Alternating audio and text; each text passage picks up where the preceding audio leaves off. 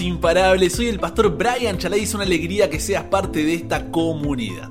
Hoy nos encontraremos con Dios en Números capítulos 10 al 12 para seguir creciendo en nuestra relación con Él. Recuerda estudiar estos capítulos antes de escuchar el episodio. Este no busca reemplazar tu estudio personal, sino motivarte y enriquecerlo. Con eso dicho, ahora sí, conversemos. ¿Qué verdad aprendemos sobre cómo es Dios y su dirección para nuestra vida? Padre, gracias por la oportunidad de poder encontrarnos contigo, que tu Espíritu Santo nos ayude a comprender lo que quieres decirnos hoy y que podamos seguir apoyándonos un día a la vez para buscarte cada momento. En el nombre de Jesús oramos. Amén. El libro de números nos presenta dos generaciones. Una que entró en la tierra prometida y otra que no. Los diferentes relatos que encontramos a lo largo de sus capítulos nos muestran las características de ambas generaciones y nos plantean la pregunta de ¿qué generación queremos ser? ¿La que fue liberada de Egipto pero murió en el desierto? ¿O la que atravesó el desierto y entró a la tierra prometida?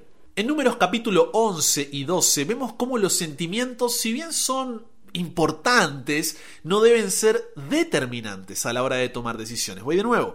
Si bien los sentimientos son importantes, no deben ser determinantes a la hora de tomar decisiones.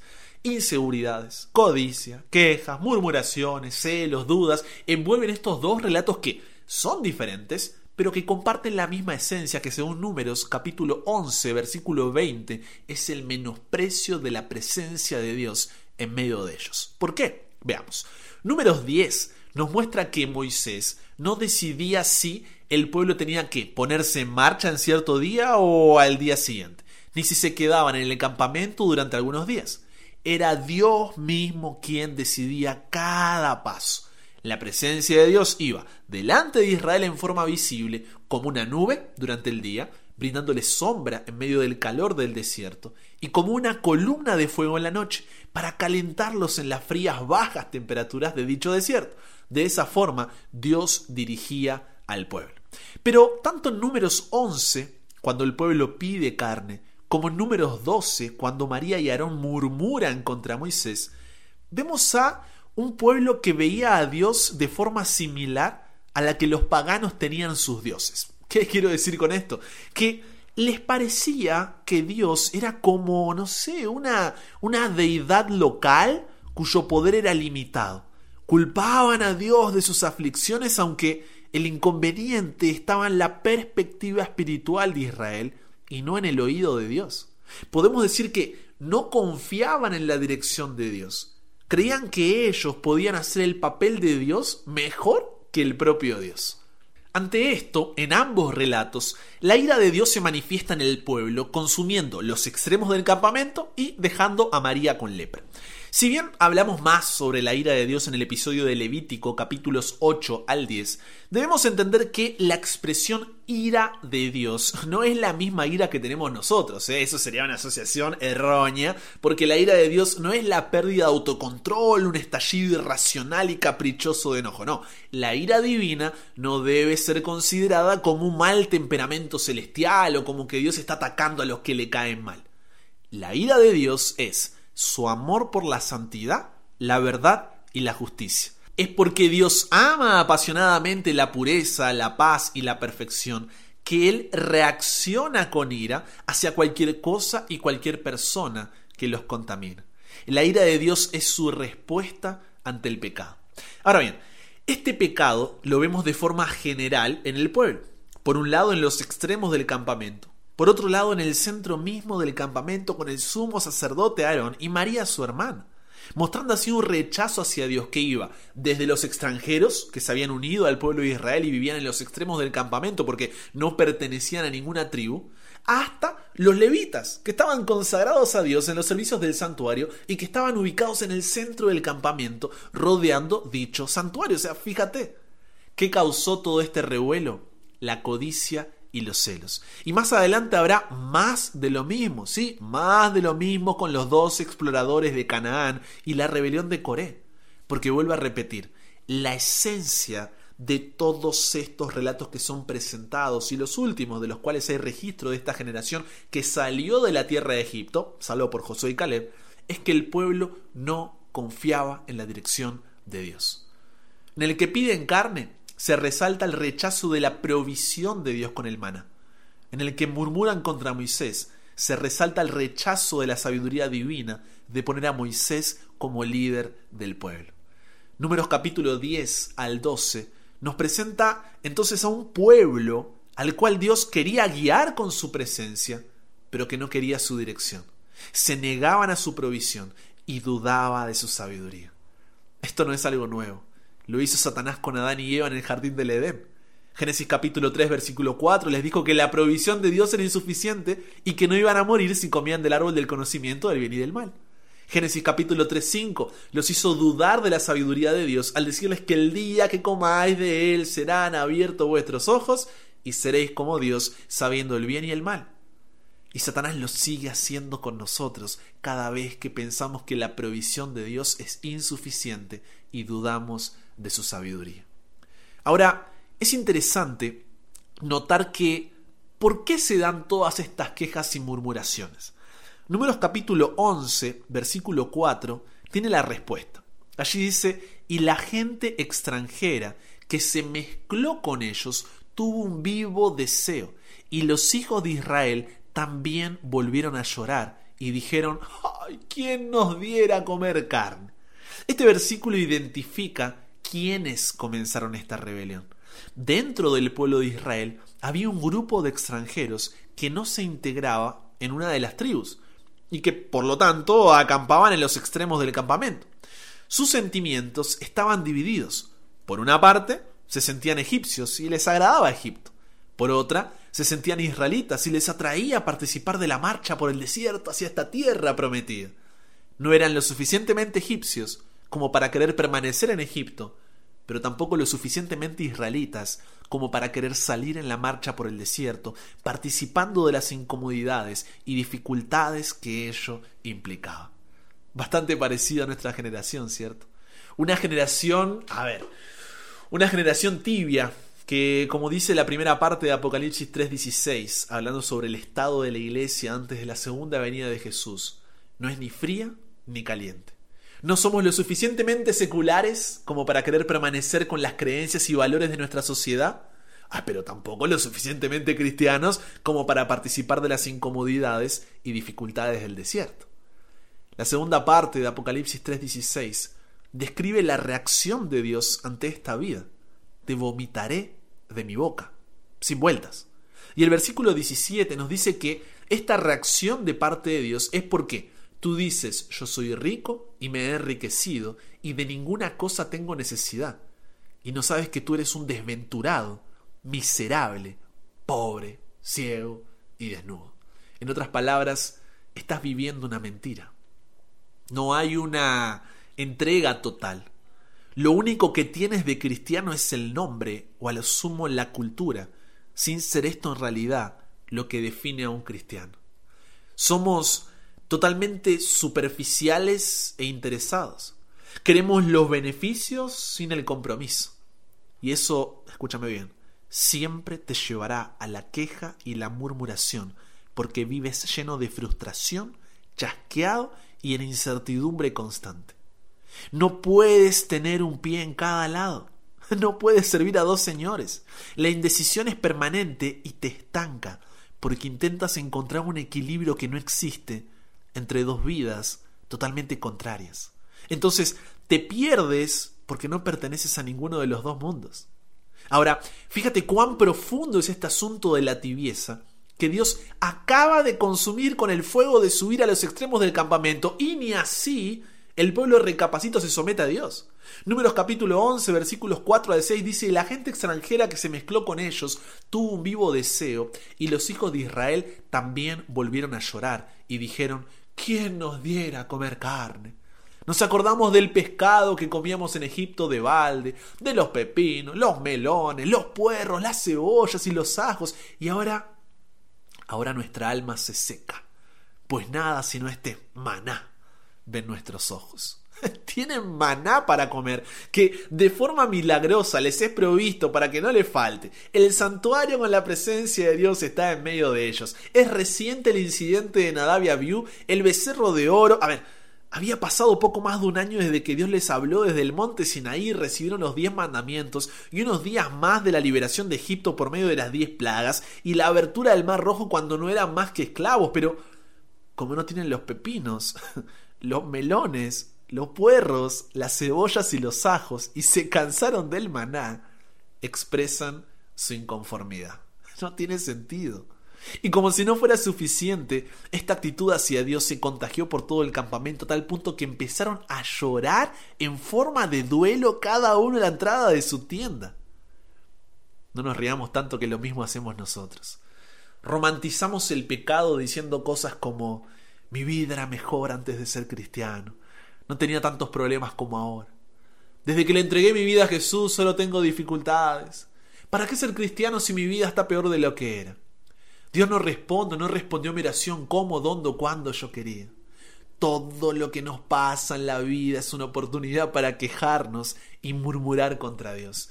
Si no es la salud, es la familia. Si no es la familia, son las finanzas. Si no son las finanzas, es la carrera universitaria. Si no es la carrera universitaria, es el trabajo. Si no es el trabajo, es la casa. Siempre hay algo y si no lo hay, nos aseguramos de inventarlo. Ya basta. La vida, a partir de que le entregas tu vida a Jesús, no se pondrá fácil. Al contrario, estará llena de desafíos, problemas, dificultades, crisis, luchas, pérdidas, dolor, sufrimiento, porque así es el desierto. Pero préstame tus oídos. No olvides la esclavitud de Egipto de la cual saliste. Que hoy estés en el desierto no significa que no haya Canaán. El desierto no es tu destino final, es el viaje hacia la Canaán celestial. Por otro lado, puede que esas quejas y murmuraciones contra Dios no surjan de ti, pero como estás rodeado de personas con esa, esa perspectiva espiritual, terminas contagiándote por las influencias a las cuales le permitiste acceso.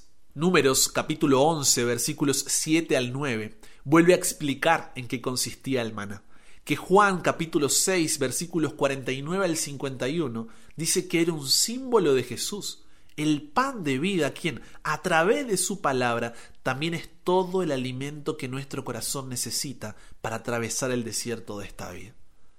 Pero ellos lo menospreciaron, de la misma forma que nosotros lo hacemos con Jesús. Pensando que el Evangelio no es suficiente, buscamos agregarle todo tipo de pepinos, melones, puerros, cebollas y ajos para condimentarlo con lo que Egipto nos tenía acostumbrados. Y esto es contagioso dentro de la iglesia, cuando en realidad, como dice 2 de Corintios 12:9, debería bastarnos con su gracia. Cristo no va a vivir en la sala de tu corazón si al mismo tiempo hospedas al diablo en el sótano de tus pensamientos. Si quieres una religión que te haga sentir cómodo, yo no te recomendaría el cristianismo. El diablo no está luchando contra la religión, es demasiado listo para eso. Está produciendo un cristianismo falso, condimentado, tan parecido al verdadero que los buenos cristianos tienen miedo de hablar en contra de él. Reducimos el Evangelio a algo terapéutico moralístico, una herramienta crítica para destacar nuestra superioridad, una respuesta pasiva o a lo sumo activista o legalista.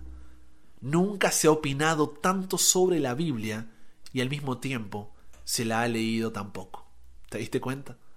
En lugar de alimentarnos del maná de Jesús, de la palabra de Dios que tiene todo lo que necesitamos para la travesía por el desierto, nada, nos alimentamos con cualquier otra cosa que la sociedad o cultura ofrece. O nos conformamos con snacks espirituales, viviendo a bases de versículos del día y posteos de redes sociales. El que descuida el estudio de Dios se sentencia a sí mismo a transitar la vida dando tropezones y errando el camino como si tuviera los ojos vendados. Los cristianos perezosos permanecerán siempre inmaduros porque no se dedican al estudio serio de la palabra de Dios.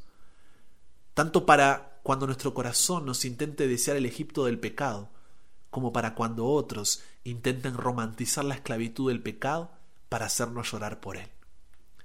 Si lo que pasaba con el pueblo de Israel nos parece una locura, imagínate lo que habrá sido para Moisés.